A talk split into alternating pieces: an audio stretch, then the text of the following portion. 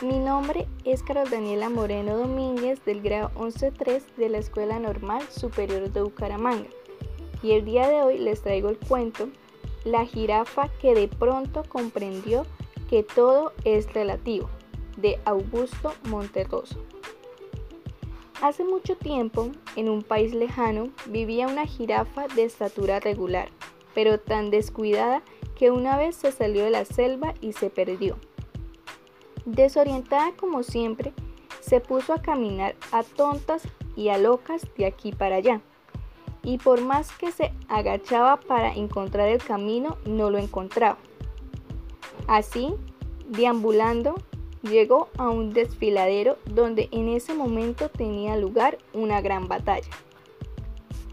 A pesar de que las bajas eran cuantiosas por ambos bandos, ninguno estaba dispuesto a ceder un milímetro de terreno.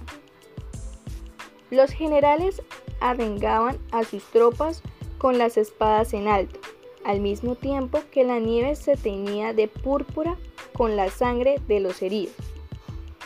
Entre el humo y el estrépido de los cañones se veía desplomarse a los muertos de uno y otro ejército con tiempo apenas para encomendar su alma al diablo.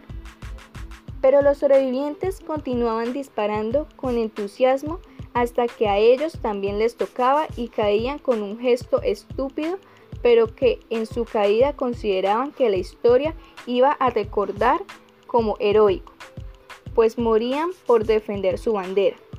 Y efectivamente la historia recogía esos gestos como heroicos, tanto la historia que recogía los gestos del uno como la que recogía los gestos del otro, ya que cada lado escribía su propia historia. Así, Wellington era un héroe para los ingleses y Napoleón era un héroe para los franceses.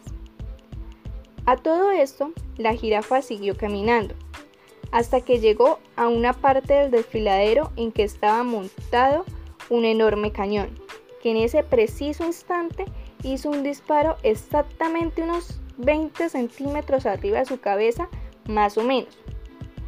Al ver pasar la bala tan cerca y mientras seguía con la vista su trayectoria, la jirafa pensó, qué bueno que no soy tan alta, pues si mi cuello midiera 30 centímetros más, esa bala me hubiera volado la cabeza.